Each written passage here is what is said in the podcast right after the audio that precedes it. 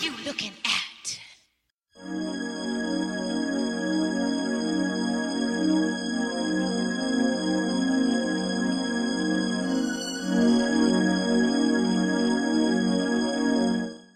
Su nombre invoca toda una época de rebeldía, de innovación, de ir en contra de lo establecido y de mucho del mejor pop que se ha grabado en la historia de la música. Ha sido catalogada como innovadora, atrevida y profundamente controvertida. Bienvenidos a Pausa y a nuestro episodio especial dedicado a la legendaria chica que se convirtió en la indiscutible reina del pop, Madonna. En esta ocasión tenemos como invitado a Ernesto Sánchez, director de Relaciones Artísticas en Two Streams, periodista musical, cofundador de Pausa y quien junto con nuestro anfitrión, Jorge Ávila, es gran fan de la autora chica material. Juntos harán un recorrido por la carrera de Madonna, su estilo e influencias musicales y su impacto cultural, así como por su estrepitosa caída del trono que una vez tuvo. Mi querido Ernest, bienvenido. ¿Qué onda, mi George? Pues muchas gracias por la invitación. Y yo creo que, además de la otrora Madonna, también los otrora fans, ¿no? Sí, es que han de saber que, que Ernesto y yo nos conocemos desde hace muchos años. Los dos somos periodistas, hemos compartido pues, muchas cosas juntos incluso.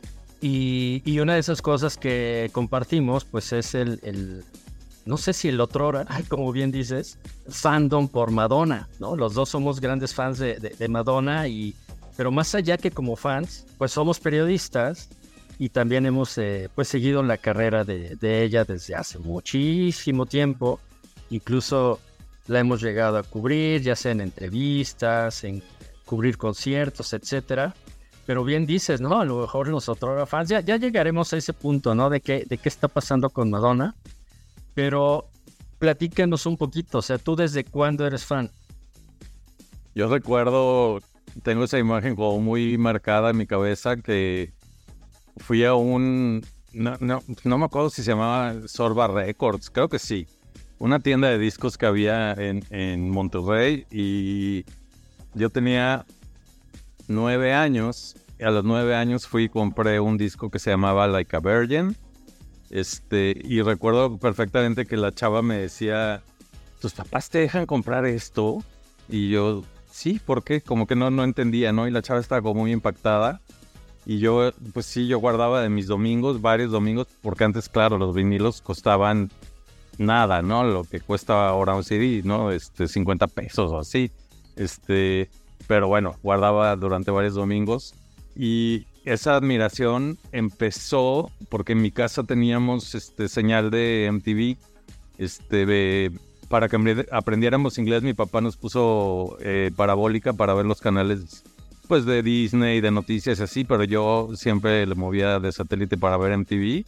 Y recuerdo haber visto eh, aquella presentación en los MTVs cantando Like a Virgin, en la cual se, se arrastraba en el escenario y como Gloria Trevi ahorita, pero esto hay que ponerlo en contexto, esto pasó como en el 83, más o menos, 84. Este, y, y me causó como, me impactó a esa edad, ¿no? Te digo, tenía 9 o 10. Y, y, recuerdo también el video de Material Girl. Yo nunca, jamás en la vida, obviamente, sabía que era un homenaje a Marilyn Monroe, estaba muy chico, pero decía, wow, esta, esta chica todo lo que hace está genial y me empecé a volver fan. Luego vino, eh, recuerdo que entre Like a Virgin de repente sacaron dos temas que eran este Crazy for You y Gambler de, una película que se llama Vision Quest. Y me fascinaron y me compré ese disco y luego sacó Into the Groove. Y era también como, creo que fue los primeros maxi singles que me compré, que de un lado traía Angel, que era el tema promocional de Like a Virgin, y del lado B traía Into the Groove que, que era, me parecía así lo mejor que había escuchado en mi vida a esa edad. y, este, y, y esa justamente fue la primera película que hizo, donde creo que salió muy bien librada, que se llamaba Buscando desesperadamente a Susana. Pues porque al final de cuentas se interpretaba ella y como que muy natural y, y nada parecía que podía ir mal, ¿no? Creo que conforme fue pasando el tiempo, o sea, se vuelve una músico, no músico porque creo que no toca, bueno, sí, aprendió a tocar la guitarra ya muy, muy, muy grande, pero una cantante o cantautora, porque presuntamente ella es coautora de todos los temas, que también se puede discutir ese tema. Pero me acuerdo que cuando saca True Blue, como que cambió radicalmente tanto su voz, porque era como una niña de voz chiflada y eran canciones bobas, ya viéndolas ¿no? con, con objetividad, eran canciones muy tontas. Pero ahí ese disco como que se empieza a volver seria, y saca su primera balada que, bueno, después de Crazy for You, pero que fue el primer sencillo de True Blue, que te acuerdas que es Live to Tell, que pues era una mega rola con una letra complicadísima, que hasta el día de hoy todavía no la entiendo bien. Y luego, bueno, viene eh, Papa Don't Preach con, con esos arreglos de violines que mm, creo que no se habían escuchado en el pop. Y por eso llamaba tanto la atención, porque todo lo que hacía revolucionaba y revolucionaba y sus primeras giras y, luego pues viene el disco que la lleva a la cima el disco que la lleva a la cima y después el sencillo no que el primero pues es Like a Prayer, like a prayer no que es que es el pues una canción como Like a Prayer nunca la habíamos escuchado no gospel mezclado con rock con una introducción de guitarra de Prince un coro ultra pegajoso con un video que recuerdo fue el primero que causó como, como escándalo en la carrera de Madonna. Ya había algo como de sexualidad, pero esto al meterse con la religión, yo recuerdo qué pena que lo vi, este no lo vi en MTV porque, porque el estreno lo tuvo, me acuerdo, Raúl Velasco en Siempre en Domingo. Y el, y el señor en lugar de crucificarla y demás, este, dio una explicación de que las cruces este, prendidas son, ¿no? Contra el Ku Klux Klan y este, que era una crítica al racismo en, en, en, Estados Unidos. Ya llegaste a una parte que quiero que analicemos un poquito más adelante, que son las controversias. Y esto que estás contando ahorita está muy interesante porque efectivamente Madonna, si algo la ha caracterizado, ha sido justamente la controversia, ¿no? O sea, no es, nunca ha sido desde el principio nunca fue una eh, artista, digamos, común. Mi, mi, relación con ella pues es un poquito más atrás de 82 con el primer disco y, la canción, la primera canción que escuché de ella fue Borderline. Borderline, una gran, gran rola. Sí, entonces a partir de ahí eh, me gustó la rola, veía, pues, compré el LP, ¿no? Igual, igual que tú. Yo estaba ya un poco más grande, yo ya tendría unos 16 años más o menos. Y después vino todo el asunto de Like a Virgin, que, que ahí fue cuando empezó a explotar toda esta sexualidad que a la postre también lo seguiría haciendo el resto de su carrera, incluso hasta ahorita, o que ahorita ya, ya de una forma bastante grotesca. Pero lo hizo pues en, en álbumes como Erótica y etcétera, que ya vamos a llegar a ellos. Pero ahí fue donde inició también mi, mi, mi gusto por ella creo que era un pop que no se hacía, como bien lo comentaste hace rato. Era algo que no, que sonaba diferente a lo que había en esa época. Y estamos hablando justo de 1982, 83, 84. Después vino el, álbum de Like a Virgin con el video famoso, ¿no? Está ya vestida de novia. Y vaya, si algo ha caracterizado a Madonna es el atrevimiento de ser distinta.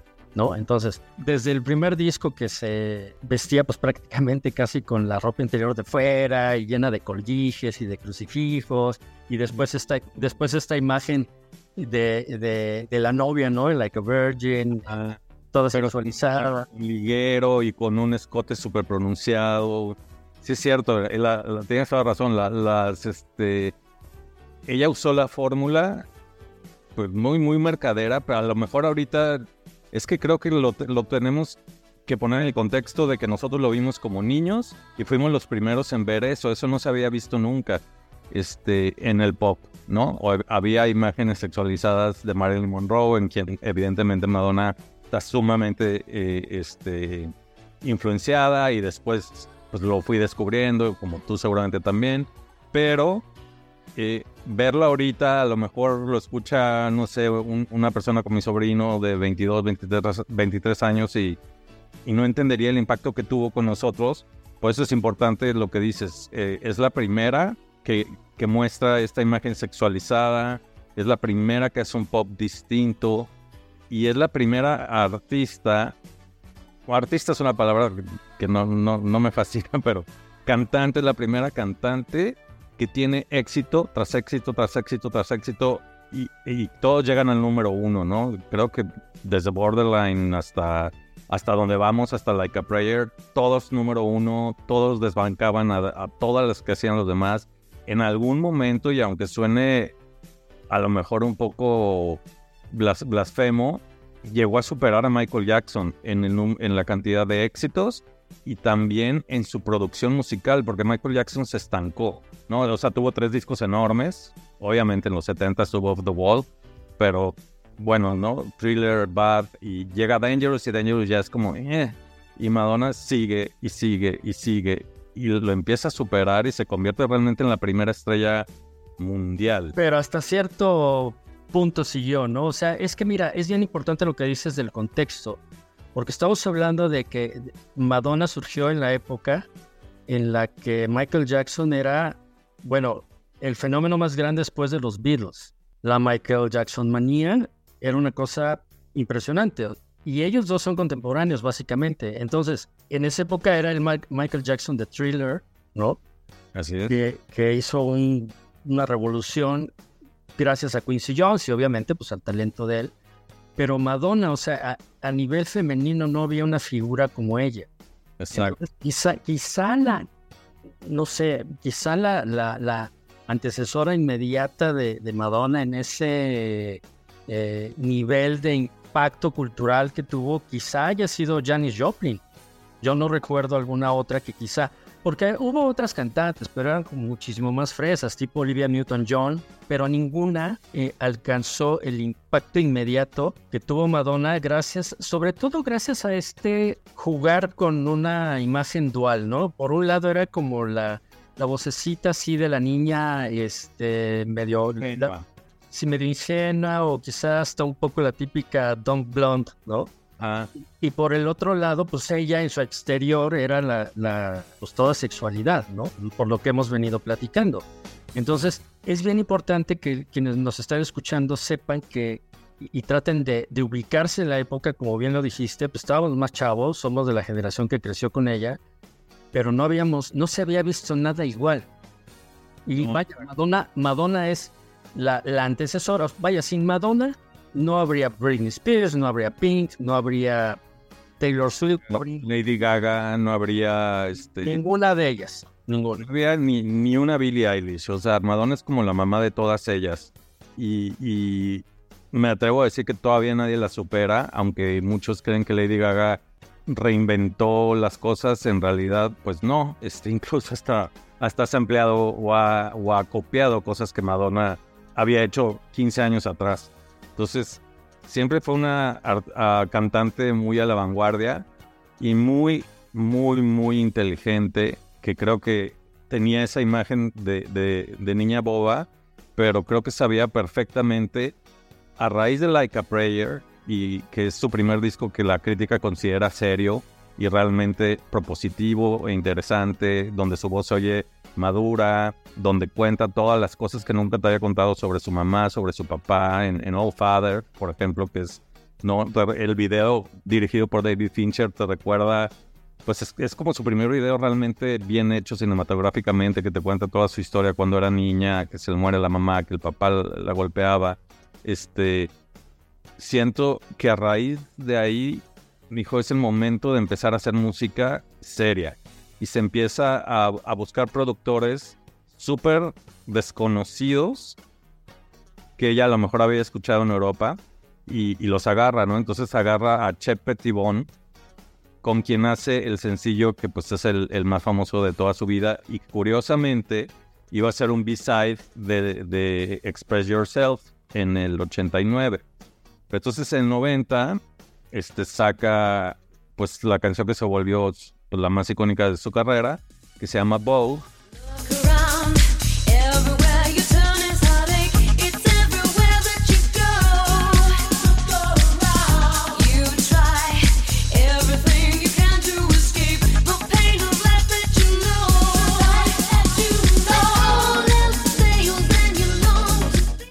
toma como ciertos elementos, porque Madonna siempre ha tomado, y también ahora la acusan de, de, de lo que, porque antes no estaba de moda la palabra apropiación cultural. La apropiación cultural, pues para los que pues hoy en día saben, es agarrar elementos de, de culturas que a ti no te, no te corresponden y lo has- los haces tuyos. Cuando sacó Vogue, este movimiento y este tipo de música se oía en los clubs underground eh, gays de Europa. Y ese movimiento de, de Vogue, de Strike a Pose y todas esas cosas que se, que se manejan ahí ya existían también en Nueva York, en los bares gays, pero ella lo vuelve mainstream. Entonces, para toda la gente que, pues, no, obviamente no vivíamos en los clubs undergrounds gays de, de- ni de Nueva York ni de Europa a- a- en, el, en 1990, fue como, ¿qué es esto? Nunca habíamos oído esto, nunca habíamos visto una coreografía así, nunca habíamos escuchado que te dijeran este, nombres de, de actores de los años 40, los años 50. Además que era como un homenaje a toda esta gente maravillosa que ella siempre admira, ¿no? De, este Marlon Brando, Marilyn Monroe, Joe DiMaggio, Rita Hayworth, etcétera. Este, Betty Davis, obviamente. Entonces, esa canción, yo creo que si la escuché 500 veces en un año, eh, me voy bajo. O sea, se convirtió en el himno de, de, de, de varios años míos. Sí, fíjate que hace rato comentabas algo bien importante. La producción que siempre ha tenido Madonna en sus discos, incluso desde los primeros. Al estar haciendo investigación yo un poquito para, para este programa, pues me eché otra vez, ¿no? Re- Retomé y reescuché algunos de los primeros discos y suenan bien. La bronca es que cuando llega con Like a Prayer y después Vogue, que además Vogue se incluyó en el disco de I'm Breathless, que era como especie del soundtrack de Dick Tracy, de la película de Dick Tracy, pero Vogue en especial, y de hecho ya te lo preguntaré un poco más adelante, de cuál es tu, tu, tu canción favorita. La mía lo adelanto, hasta la fecha sigue siendo Vogue, porque la producción que tiene por parte de Shep Pettibone es brutal. La escuchas ahorita y sigue sonando extraordinaria. Si le trepas el volumen a tus audífonos o a tu estéreo o en tu carro, es una producción impresionante. Y, eso obviamente fue el, como también bien decías, pues el despegue de Madonna como este, ya, ya había impactado, ya había generado controversia. Como platicábamos también, el video de Like a Prayer, que fue súper hasta censurado porque pues, mostraba una especie de, de- de Cristo negro, ¿no? Que se baja a bailar con ella acá medio sex- sexual. Bueno, y de hecho se besa con él y se faja con él. Entonces, ahí, yo me sentía mal al ver ese video y sobre todo cuando se eh, agarraba la daga, ¿te acuerdas? Si le salían los estigmas de Cristo. Pues yo, yo no entendía y, y- y- y tenía, ya tenía 16 y, y todavía me cuestionaba y me daba culpa, culpa religiosa ver ese video. Este, y sí sentía como, ay, se le pasó la mano. Me tardé mucho en entender y no sé si, si, si has escuchado estas teorías de, de realmente de qué trata Like a Prayer. Cuando ya te pones a, leer la canción, eh, es sobre una mujer que le hace sexo oral a, a otro. Entonces, que dice, "Hey, I'm gonna get down on my knees, I'm gonna take you there. Este, pues dicen que de eso se trata. Y entonces el video no tiene nada que ver con, e- con eso, pero Es que si algo ha hecho Madonna y hasta la fecha, insisto, ahora de una manera diferente, ha sido sacudir no nada más conciencia, ¿no? Sino sacudir incluso instituciones como en su momento pues la iglesia eh, católica, ¿no? El catolicismo. Más o menos en esa época de 1990, cu- cuando saca un, su álbum que es abiertamente pues, sexual, que es erótica, ¿no? Y saca, y saca también su calendario, ¿no? El famoso, el famosísimo Sex, el libro de Sex. lo tengo en mi mesa. Fíjate. A- Antes de entrar a erótica, nomás hay que regresar un poquito a- al 91, cuando saca el, el que es, es la, el disco compilatorio más vendido en la historia de, de, de la humanidad, ¿no? Por encima de los Beatles y, y de cualquier compilación de éxitos. Saca The Immaculate Collection, que es pues también nuevamente un juego a- a- hacia la religión, porque es la, la Inmaculada Concepción, ¿no? La Inmaculada Colección. Y, y vienen dos temas extras. Además, el disco está, fue el primero que se grabó en un sonido para los que no sepan, El Q-Sound, ¿no? se llamaba Q-Sound, que es como el Dolby Atmos de ahora, ¿no? Se oía tridimensional. Y sí, en efecto, yo recuerdo que se oían como ecos y sonidos por par- raras partes. Pero bueno, lo interesante de ese disco es que lo escuchas y dices, no, no manches, o sea, es que sí tiene una carrera impresionante, ¿no? Desde, creo que abre con Lucky Star y llega Vogue y luego trae dos temas más. Y uno de ellos fue el primero realmente escandaloso, el, el primer escándalo así grave sexual de Madonna musicalmente, que se llama Justify My Love, que es una canción que hace con Lenny Kravitz y de hecho se puede oír la voz, la voz de Lenny Kravitz hacia el final y, en- y a los coros. Este, y el video, recuerdo, te digo yo, eh, porque aunque Like a Prayer sí lo ponían, todos los videos de Madonna los pon- y lo, nunca se habían censurado. Este, like a Prayer sí, pero lo ponían en más hacia la noche. Yo estuve estren espera y espera el estreno, porque yo siempre era de los que grababa el video en VHS, la canción en cassette, y, y del cassette me lo llevaba al carro o a mis audífonos, a donde fuera, ¿no? Entonces, yo, yo, tenía esta manía como Madonna terrible. Y me quedé esperando y nunca se estrenó. Pasaron dos días sin nada. Y yo, pues, qué raro. Hasta que de repente en MTV News ya dijeron que se había censurado por primera vez en la historia de MTV un video. Y era Justify My Love de Madonna. Entonces recuerdo que Madonna tuvo una idea este, brillante. Creo que siempre ha sido una brillante mercadóloga. No sé si ella, su equipo o Warner. Quien sea que está alrededor de ella. No sé si eh, recuerdas que se sacó a la venta el video como un VHS single y fue el primero en la historia.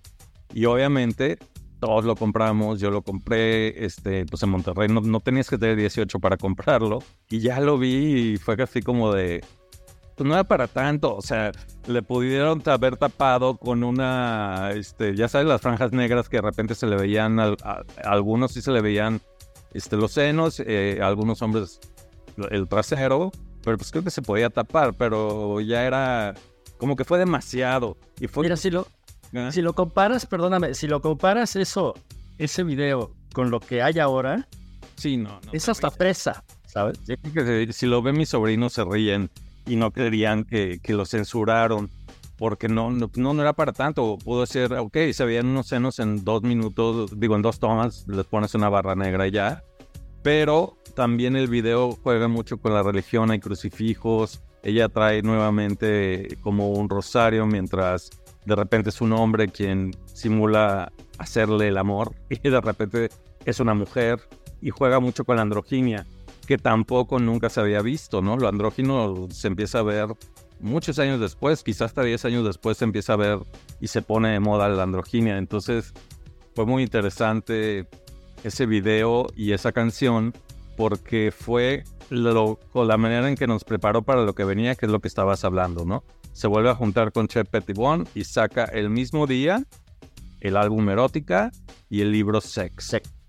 Y este es el primer resbalón en la carrera de Madonna. Es, eh, Erótica es el primer disco eh, que no vende, obviamente vendió, creo que, no, no tengo el número en la cabeza, pero más de 10 millones, sí, pero ella estaba acostumbrada a vender 30 millones de discos, o al- algo por, por el estilo. Y Erótica lo, estuvo rodeado de una prensa sumamente negativa, que era un disco sumamente frío, que era un disco sin alma, y el libro se comió al disco. Entonces sacar al mismo tiempo eso, y, y si no mal recuerdo, la, la acababan de excomulgar por, eh, ¿te acuerdas? El Vaticano por su gira Blonde Ambition como un año antes. Entonces fueron distintos factores que dijeron ya se cruzó la línea, Madonna ya se pasó, ya eh, no funcionó, este, ya se acabó su carrera y ningún sencillo de ese disco funcionó. Este, ninguno llegó al top 10, lo cual nunca había pasado desde que había empezado en el 82, ¿no? Estamos, y ya estamos en el 91, no, 92 erótica. Y no, no funciona. Y curiosamente, este, el tiempo le daría el valor a Erótica como uno de sus mejores discos, porque realmente es, un, es una gran producción, nuevamente de este señor, de Chet Pettibone, donde se mete este, en distintas cosas, en el rhythm and blues, en el hip hop, eh, cosas que nunca había explorado y que si tú lo escuchas eh, hasta el disco de lleno, ¿no? En- en la canción de Deeper and Deeper. Y una balada fantástica que, que, pues, que es Rain, que el video también fue como que el intento de salvemos y limpiemos la imagen de Madonna. Y recuerdo que la gente aplaudió el video, pero la canción no pasó absolutamente nada. Entonces, este, ese fue como el primer descalabro que el tiempo le daría la razón. Y que el libro, no sé si, ¿qué te pareció a ti cuando eras joven? Cuando yo lo vi, sí me impacté porque vi cosas que nunca había visto. Lo que pasa es que, sí, lo que pasa es que era, el- Sex fue la primera artista, digamos, ¿no? Que, que sacaba un libro abiertamente pues, sexual, no es pornográfico, pero a veces raya en eso, ¿no? Eh, y, y- y sacaba muchas cosas de, de sadomasoquismo, que además pues, era, no era muy usual verlo en aquel entonces.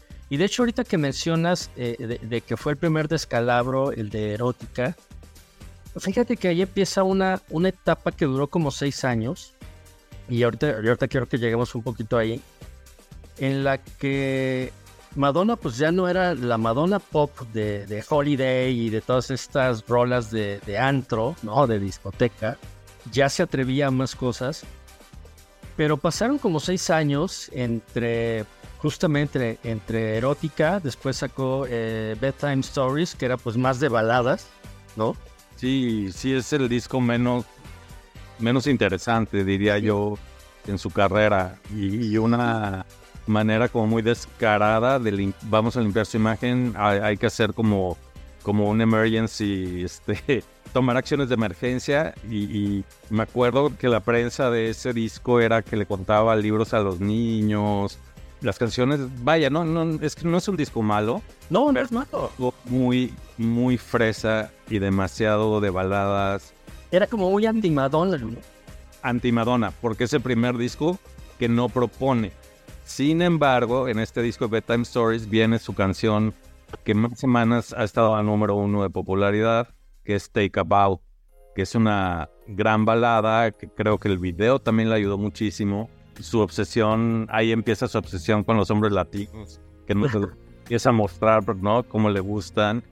Y, y es una gran balada, pero es una balada más como si fuera una Mariah Carey o un este o una Celine Dion, no sé, o sea, es un disco que nunca revisito, excepto para escuchar el último track que se llama Bedtime Story y que choca con el resto del disco porque es como, como electrónico. Y, y es una canción que escribió Björk y, y que la produjo un, un- el productor de cabecera de Björk de aquel entonces que se llama Marius de Vries y como el anuncio de lo que venía después, aunque tardó en llegar, ¿no? Porque luego viene, si no me equivoco, viene Evita antes. Sí, en 96, exacto. Exacto. Y, y algo que justamente ese algo que venía fue algo que eh, paradójicamente actualmente es algo que Madonna no aplica a sí misma. ¿A qué me refiero? Eh, en esa época de la que estamos hablando, entre 92 96, cuando, cuando filma Evita, ¿no? Y que bueno, pues es totalmente musical. Llega 1998 y llega el álbum de Music. Ray of Light. Perdóname, Ray of Light. Music fue uno después. Ray of Light. Y en ese entonces, y con ese disco, y gracias a ese disco, Madonna, que ya tenía, digamos, el título, ¿no? De, de la reina del pop, obtuvo otro que se le dio y que era una especie más o menos la reina de la reinvención. Porque. Ray of Light se, se, se, se reinventa musicalmente como artista, su sonido, eh, etcétera. Y fue un patrón que Madonna siguió haciendo durante los años siguientes. Ahorita vamos a platicar de, esa etapa de Madonna. Pero era una época en la que Madonna, si algo o algún sonido estaba de moda, como en esa época el electrónico, pues se adaptaba y además lo adaptaba bien, lo acoplaba a su estilo y, sa- y sacó varios discos todavía que son impresionantes, ¿no? Empezando justamente por Ray of Light, ¿no? Que, que- que fue el primero, si no mal recuerdo, que hizo con William Orbit en la, en la producción. Correcto. y que le dio este sonido y que además lo adaptó a su, a su estilo, ¿no? Entonces, ahorita vamos a platicar de ello para entrar a la, a la- a la segunda parte del programa.